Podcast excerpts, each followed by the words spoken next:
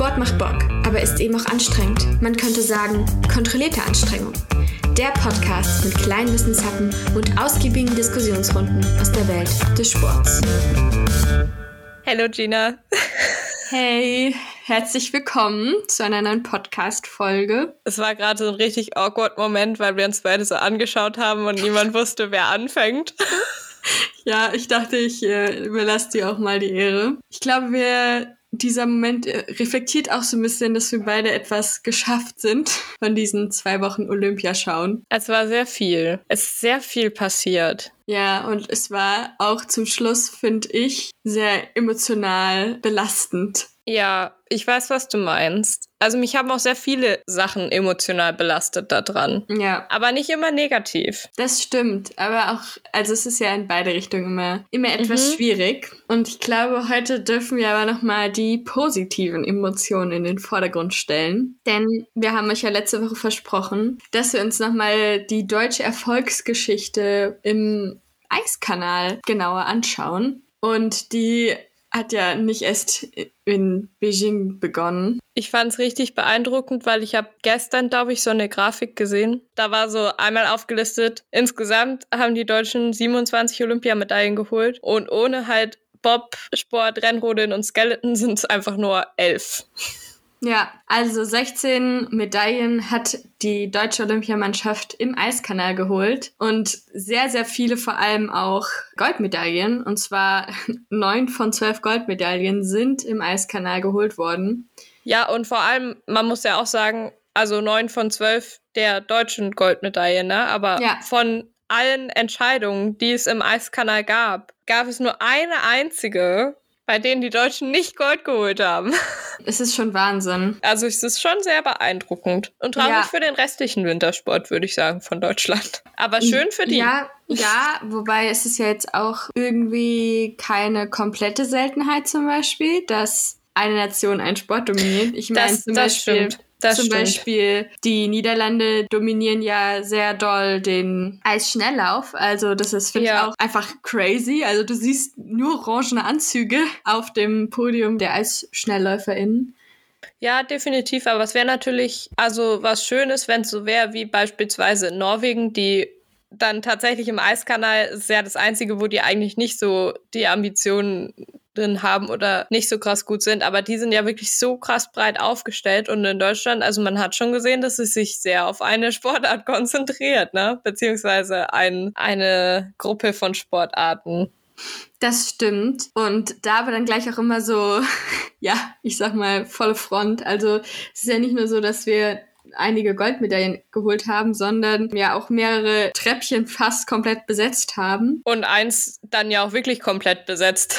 Genau, also es gab das legendäre ja, Dreierpodium im dem Zweierbob Herren. Und im Bob gab es im Allgemeinen Doppelgold und Doppelsilber, also im Zwei- und Vierer-Bob, also wirklich beeindruckend. Ja. Und Goldmedaillengewinner Francesco Friedrich hat somit auch das doppelte Double geschafft. Schönes Wortspiel. Auf jeden Fall baut der ja auf seinen Gewinn in Pyeongchang 2018 auf. Also wirklich ganz große Leistung da. Auch viele Rekorde dadurch, ne? Also Francesco Friedrich hat sich natürlich irgendwo auch, also der ist jetzt wirklich in allem, was er tut, was er getan hat, in allem, was sich statistisch messen lässt, ist er jetzt, glaube ich, der erfolgreichste Bob-Pilot aller Zeiten. Wahnsinn, wie der abräumt. Also noch nie hat jemand das zweimal das Double geschafft. André Lange hat einmal das Double geschafft. Der war vor ihm dann der erfolgreichste bei den Olympischen Spielen, aber noch nie hat jemand zweimal das Double geschafft, so wie er jetzt. Und also auch bei den Weltcupsiegen und ich meine, wie viele Weltmeistertitel hat er? Irgendwie 13 oder so? Keine Ahnung, es sind sehr ja, viele. auf jeden Fall viele. Also es ja. ist Wahnsinn. Es ist ja. unfassbar, wie der einfach seit Jahren diese unfassbare Konstant hat. Und man muss sagen, er ist ja auch nicht der Einzige, der viermal Gold bei den Bobsportlern hat, weil dazu gehören natürlich auch noch seine Anschieber, allen voran Thorsten Magis, der ja auch auf der Abschlussfeier die Fahne getragen hat. Und das fand ich wirklich eine sehr schöne Geste, weil die eben dann doch oftmals hinten runterfallen. Ja. Und das war schon was Besonderes, dass der dann auch die Ehre bekommen hat, da die Fahne zu tragen. Und man muss halt sagen, er hat halt auch viermal Gold abgeräumt und er ist auch nicht unbeteiligt an den Erfolgen von Francesco Friedrich, weil die sich ja im Wesentlichen auch darauf bauen, dass der halt jedes Mal eine Wahnsinns-Startzeit hinlegt, weil seine Anschieber da einfach sonst wie viel Power reinbringen. Eben, also die tragen ja zu einem ganz wesentlichen Teil bei und wenn die eben nicht der perfekte Baustein im Team sind, dann fällt das ganze Gerüst zusammen. Ja.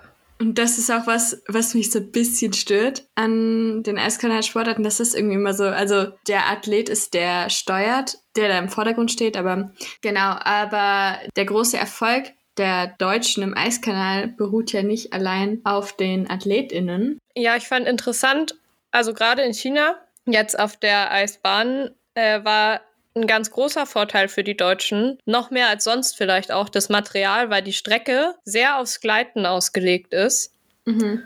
Und der auch sehr, sehr lang ist. Und das deutsche Material, also sie haben wieder mal gezeigt, es läuft halt ohne Ende, ne? Also beim Material kommt echt keine Nation auch nur ansatzweise ran, würde ich behaupten. Und das hat sich ja auch dann ausgewirkt. Bisher waren es ja immer nur die Bob-Sportler und Rodler, aber jetzt sind dann auch noch die Skeletonis dazugekommen, die auch zweimal Doppelgold, äh, also bei den Männern und bei den Frauen Doppelgold, Doppelsieg quasi Gold und Silber abgeräumt haben. Ja, also schon, schon beeindruckend.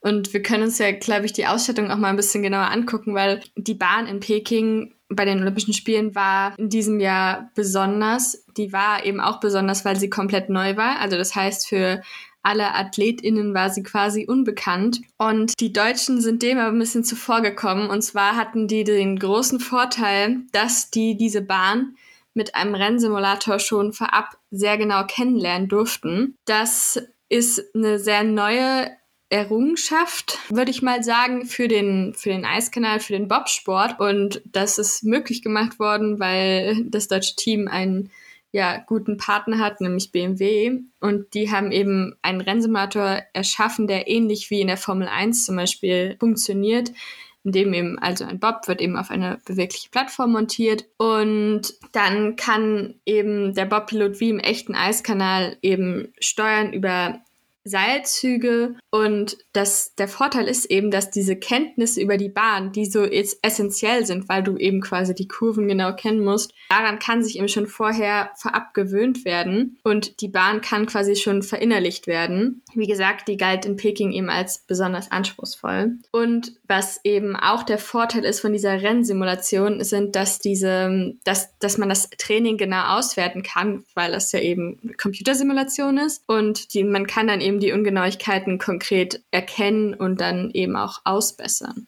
Ja, und also ich finde interessant, du hast jetzt den Partner BMW angesprochen. Die arbeiten ja vor allem auch zusammen mit dem Berliner Institut zur Forschung und Entwicklung von Sportgeräten, FES abgekürzt. Und da werden einfach jedes Jahr sieben Millionen Euro reingesteckt. Jetzt muss man sagen, nicht nur zur Entwicklung von Bobs und Rodelschlitten und so weiter, sondern auch für andere Sportgeräte. Also, keine Ahnung, im Sommer wären es dann auch die Kanuten oder sowas. Ähm, also, das sind ganz unterschiedliche, aber es ist schon eine enorme Summe, die da reingesteckt wird. Und dann kommt wieder so ein bisschen so diese deutsche Ingenieurskunst hervor. Ähm, die Deutschen tüfteln gerne und das zeigen sie da. Also da wird ja wirklich auf sehr viel Perfektion geachtet. Und das beschert den Deutschen dann eben im Endeffekt auch einen ziemlichen Materialvorteil, muss man sagen. Und da kann man auch dran sehen, dass der deutsche Verband sich da schon sehr glücklich schätzen kann, weil in allen anderen Ländern wird logischerweise nicht so viel Geld ins Bobfahren gesteckt oder ins Rodeln oder ins Skeletonfahren. Also das ist schon extrem privilegiert auch einfach. Ja, es ist eben ein Institut extra für Forschung und Entwicklung, das eben genau diese Geräte herstellen kann. Und dadurch, dass der, der Bob Sport oder der Sport im Eiskanal im Allgemeinen. Es geht eben darum, dass du eben die bestmögliche Aerodynamik hast und dafür muss es eben ein genaues Kennen auch von dem Athlet und der Athletin eben dann geben, damit das eben so sein kann. Und das in Deutschland kann man das eben auch sehr gut dann testen, das Material. Also BMW hat zum Beispiel auch noch ein Aerolab, also ein Windkanal, ähm, ja, zur Verfügung gestellt, bei dem dann eben der perfekte Bob oder der perfekte Skeleton getestet werden kann und auf die Probe gestellt werden kann. Das Ganze ist eben ja ein großer Vorteil eben für die deutsche Dominanz. Ich glaube, es ist, ist auch irgendwie, wie du eben schon gesagt hast, ist auch so ein bisschen so bezeichnend für den deutschen, oder es ist, ja, führt so den deutschen Stereotyp ein bisschen fort von, ja, Ingenieursperfektion, von irgendwas ganz lange basteln, sich genau angucken, analysieren und wieder perfektionieren. Es ist halt mhm. halt auch bezeichnend, dass es einfach so mit BMW zusammen ja, erfolgt als ja. Partner, ne? Ja. Also halt die Deutschen und ihre Automi Autos, ne? Genau, Automobil. Das funktioniert auch im Eiskanal. Ja, aber das ist eben auch zum, oder das ist eben dem Weltverband FIL eben auch, ja, weiß nicht, ob man in Dorn im Auge sagen kann, aber es ist auf jeden Fall als Problem, wird es anerkannt und es wird eben schon davon gesprochen, ob man vielleicht Einheitsschritten in Zukunft einsetzen sollte, so dass dann eben nur noch die Schienen von den AthletInnen frei gewählt werden könnten um eben den Wettbewerb ja mehr um die AthletInnen drehen zu lassen. Mein Deutsch heute. ist nicht so ganz einfach, aber ist okay. Wir kriegen das hin, Gina. ähm, jetzt muss man aber auch sagen, die Deutschen haben ja nicht nur den Materialvorteil. Das die stimmt. Deutschen haben ja noch einen anderen ganz großen Vorteil, der so ein bisschen geschichtlich bedingt ist, würde ich behaupten. Ja. Es gab ja bereits, oder es gibt ja in Deutschland insgesamt vier Kunsteisbahnen. Drei aktive, muss man dazu sagen. Drei aktive seit dem Unwetter im Sommer. 2020, ja war das 2020 schon? Ich weiß nicht. Im Sommer, ähm, weil da die Bahn in Königssee äh, zerstört wurde, sehr schwere Schäden äh, davon getragen hat. Wobei ich behaupten würde, die Olympischen Spiele jetzt äh, waren dann doch ein ganz guter Anreiz dafür, dass man die wieder aufbauen könnte. Aber ich finde es ganz interessant, wie das entstanden ist, weil ursprünglich gab es eben diese beiden Bahnen in Westdeutschland, also in Königssee und Winterberg. Und dann hat man sich vor den Olympischen Spielen in Sapporo in der DDR gedacht, na, das kann ja nicht sein, dass die uns da so voraus sind in Westdeutschland, da wollen wir mithalten. Und deshalb hat man dann eine Eisbahn in Oberhof gebaut. Und dann gab es da so eine Art Rivalität zwischen Heinz Hoffmann, dem Verteidigungsminister der DDR, der aus Oberhof kam, und Erich Mielke, dem Stasi-Chef, der aus dem Erzgebirge kam und der dann wiederum äh, da mithalten wollte, weil nämlich der Heinz Hoffmann immer so ein bisschen gestichelt hat, dass er ja nun eine äh, Eisbahn hat und der Mielke nicht. Und so kam es dann, dass äh, Erich Mielke gekontert hat mit einem Prestigeprojekt, nämlich der Bobbahn in Altenberg, weil die Bahn in Oberhof vor allem auf Rodler ausgelegt war und dann kam eben noch in Altenberg die Bobbahn dazu. Und dadurch äh, kam es dann nach der Wiedervereinigung so, dass Deutschland insgesamt mit vier sehr, sehr guten Eisbahnen dastand. Und wenn man das mal vergleicht, die einzigen Länder außer Deutschland, die mehr als eine international genutzte Eisbahn haben, sind Russland und die USA mit zwei. Und insgesamt gibt es halt weltweit 16 Kunsteisbahnen und vier davon stehen in Deutschland. Übrigens muss man auch dazu sagen, die Investition hat sich direkt 1972 schon ausge ausgezahlt, denn äh, Wolfgang Zimmerer hat dann auch die Goldmedaille bei den Olympischen Spielen geholt für ja. die DDR.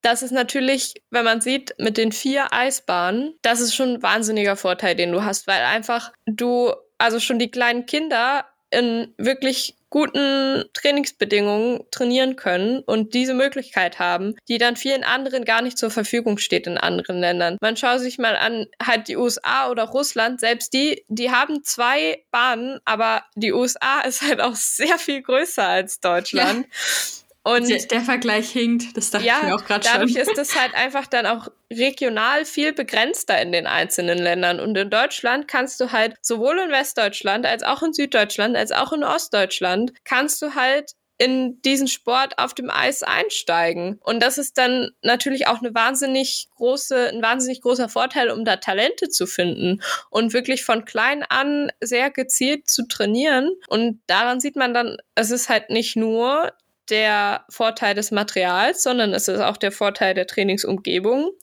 Und ich glaube, was auch dazu zählt, ist auch eine sehr große Stabilität, die es gibt. Bei den Rotland zum Beispiel hast du jetzt seit 2008 Norbert Loch als Bundestrainer, der wirklich Jahr für Jahr abliefert. Der war davor schon 17 Jahre lang bayerischer Landestrainer und der hat ja auch wirklich die ganz Großen in dem Rodlersport geformt. Natürlich sein Sohn Felix Loch, der einer der erfolgreichsten Rodler ist, Nathalie Geisenberger, die jetzt die erfolgreichste deutsche Wintersportlerin bei den Olympischen Spielen aller Zeiten ist. Oder auch zum Beispiel die beiden Tobis aus dem, also die, wer ist denn das, Doppelsitzer fahren im Rodeln, Tobias Wendel und Tobias Alt. Ich glaube, die äh, kommen sogar auch aus der Trainingsgruppe von äh, Norbert Loch. Und das sind nach Nathalie Geisenberger die erfolgreichsten deutschen Wintersportler. Ähm, also es ist wirklich ganz, ganz beeindruckend, wie konstant die Arbeit ist im deutschen Verband. Ja, ich glaube auch, dass gerade in diesem Sport ja es wichtig ist, dass man so ein fokussiertes Training auch hat, das eben der BSD ermöglicht, weil es so ein vielseitiger Sport ist. Also du hast ja zum einen den zum Beispiel sehr fordernden Start, wo du eben athletisch Schnelligkeit oder Kraftschnelligkeit brauchst. Und dann brauchst du eben diesen Fokus und auch eher so Koordination Kondition im, in dem Lauf dann eben nach unten. Also es ist halt eben, glaube ich, ein sehr, sehr, sehr vielseitiges Training. Du musst dich dann eben auch sehr gut mit deinem Material auskennen als Sportlerin. Also da braucht es eben schon auch, glaube ich, eine langjährige Schulung und es ist halt auch kein Sport, wo du jetzt super krass abnimmst mit dem Alter. Also es ist jetzt, oder würde ich jetzt mal behaupten, zeigt ja auch zum Beispiel ähm, Francesco Friedrichs Erfolgsgeschichte, wo man jetzt schon hört, ja, bin safe dabei in vier Jahren wieder, wenn es klappt. Wir drücken die Daumen. Genau, also ja, das ist, das ist, glaube ich, gerade so eine gezielte Betreuung sehr, sehr wichtig. Und ich glaube, was auch noch, also was auch noch ein wichtiger Punkt ist, ist, dass du dann eben auch solche Leute hast, die dann auch Vorbilder sind, weil in vielen Ländern keine Ahnung, nimm zum Beispiel Norwegen. Da hast du dann ganz andere, die Vorbilder sind für die kleinen Kinder. Und da steht dann vielleicht nicht unbedingt so ein Bobfahren oder Rodeln oder Skeleton. Das, das ist nicht so im Kopf drin, weil man es selten sieht und weil da andere ganz oben sind. Aber in Deutschland hast du halt auch einfach wahnsinnig große Vorbilder in diesen Sportarten. Und die hattest du, also die hast du eben auch schon seit langem. Du hast beispielsweise einen André Lange im Bobfahren, du hast aber auch äh, zum Beispiel Georg Hackel, der den meisten wahrscheinlich als Hackelschorsch bekannt ist, die da natürlich viele, viele, viele ähm, Kinder und eben viele Leute in der neuen Generation prägen und dazu animieren und motivieren, diesen Sport anzufangen. Und jetzt hast du dann eben die Neuen, ne? Du hast jetzt einen Francesco Friedrich, du hast jetzt einen Felix Locht, eine Nathalie Geisenberger oder einen Christopher Grotea und Axel Jung bei den äh, Skeletonis, die da wirklich ähm, dann auch neue Leute dazu motivieren, in diesen Sport einzusteigen und überhaupt das in den Fokus rücken und in die Präsenz rücken in Deutschland. Weil wenn ich mir jetzt mal im Moment die Nachrichten anschaue, dann sehe ich das überall, dass eben die Deutschen im Eiskanal einfach unschlagbar sind. Das stimmt. Die Meldung hat auch schon einen sehr krassen Nachrichtenwert im Moment. Und auch zu Recht irgendwo. Ja. Also wenn ich mir anschaue, was die Athleten da rein investieren und dass sie dann halt wirklich am Ende des Tages unschlagbar sind im Eiskanal, das ist halt auch einfach extrem beeindruckend, finde ich. Bisschen wie der FC Bayern. Weniger beeindruckend. ich möchte nicht drüber sprechen. beeindruckend, okay. Ich würde sagen, Francesco Friedrich ist eigentlich das coolere FC Bayern. Ja. Und er wäre wahrscheinlich, er wäre wahrscheinlich nicht so happy mit dieser Aussage, weil er ja auch gar nicht äh, aus dem Süden kommt, sondern aus Sachsen. Das finde ich übrigens auch tatsächlich beeindruckend. Also man, und was cool ist auch eigentlich, dass gerade in den Sportarten im Eiskanal auch ähm, viel Präsenz für Sportlerinnen und Sportler aus dem Osten von Deutschland da ist. Also gerade auch Francesco Friedrich mit seinen Anschiebern ähm, machen da, finde ich, sehr viel gut. Und Julia Taubitz zum Beispiel, glaube ich, kommt auch ähm, aus äh, Ostdeutschland. Also das finde ich auch nochmal eine ganz coole Sache daran. Dadurch, dass man eben diese zwei Bahnen dann da auch hat. Gina, ich habe eine Frage an dich. Nein, ich möchte das nicht ausprobieren. Wenn du dir aussuchen müsstest, Welch, also du musst eine, du, du stehst oben an der Eisbahn. Du musst dich jetzt entweder in den Bob setzen oder auf den Rodelschlitten oder auf den Skeletonschlitten. Was würdest du machen? Welch, welches Sportgerät würdest du wählen? Ganz klar Bob, weil... Du würdest dich hinter Francesco Friedrich setzen. Ja, erstens, weil ich auf jeden Fall mindestens einen Zweierbob fahren. Zweitens, weil ich nicht ganz vorne sitze.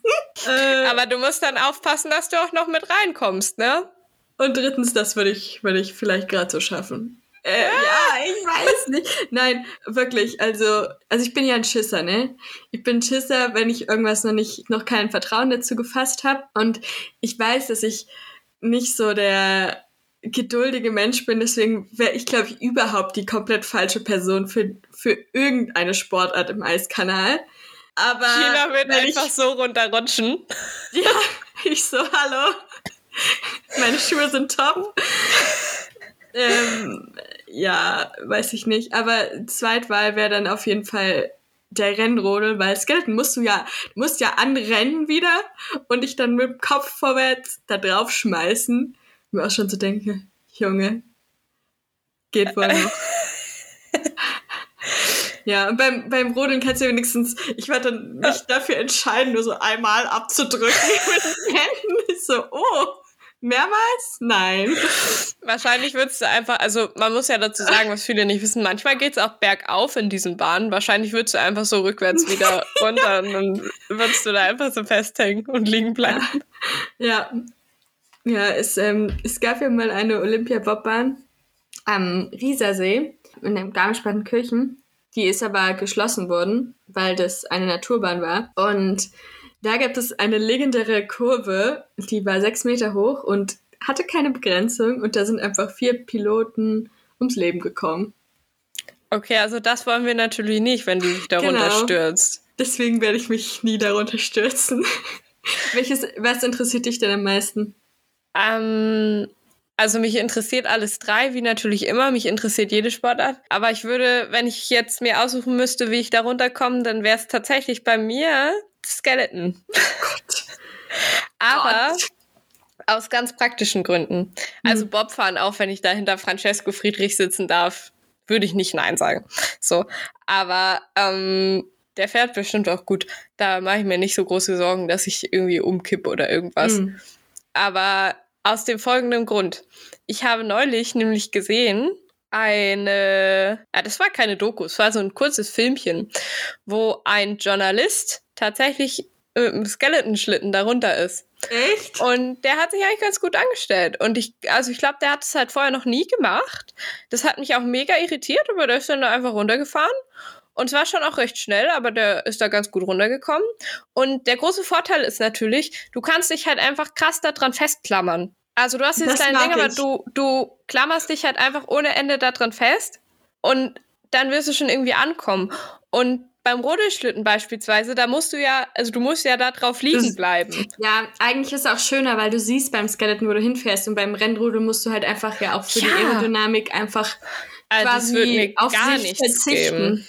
Also wenn dann, also, und dann habe ich immerhin noch einen ganz coolen Ausblick so. Also wenn ich mich entscheiden müsste, wäre es, glaube ich, Skeleton, außer mir steht der, der Bob mit Francesco Friedrich zur Auswahl, dann, dann würde ich das nehmen. Das Problem wäre bei mir, glaube ich, beim Skeleton, dass ich einfach komplett mit den Füßen die ganze Zeit versuchen würde zu bremsen, was wahrscheinlich der Sache nicht förderlich wäre. Ich glaube, das ist vor allem deinen Füßen nicht förderlich. Nein. Naja, ich möchte zum Abschluss noch mal eine Sache festhalten. Halt mal was fest. Und zwar, wie cool ich den Namen Francesco Friedrich finde. Sehr melodisch. Ja, oder? Ich finde es wirklich ein großartiger Name. Geht mindestens genauso gut von den Lippen wie kontrollierte Anstrengung. Das würde ich auch sagen. Mit dieser grandiosen Feststellung. Können wir eigentlich äh, uns auf nächste Woche freuen, oder? Ich denke auch. Denn da gehen wir auf jeden Fall in die Vorbereitung der Paralympischen Winterspiele. Ich bin schon sehr gespannt. Ich bin auch sehr gespannt. Also bis dahin, Janne. Macht's gut.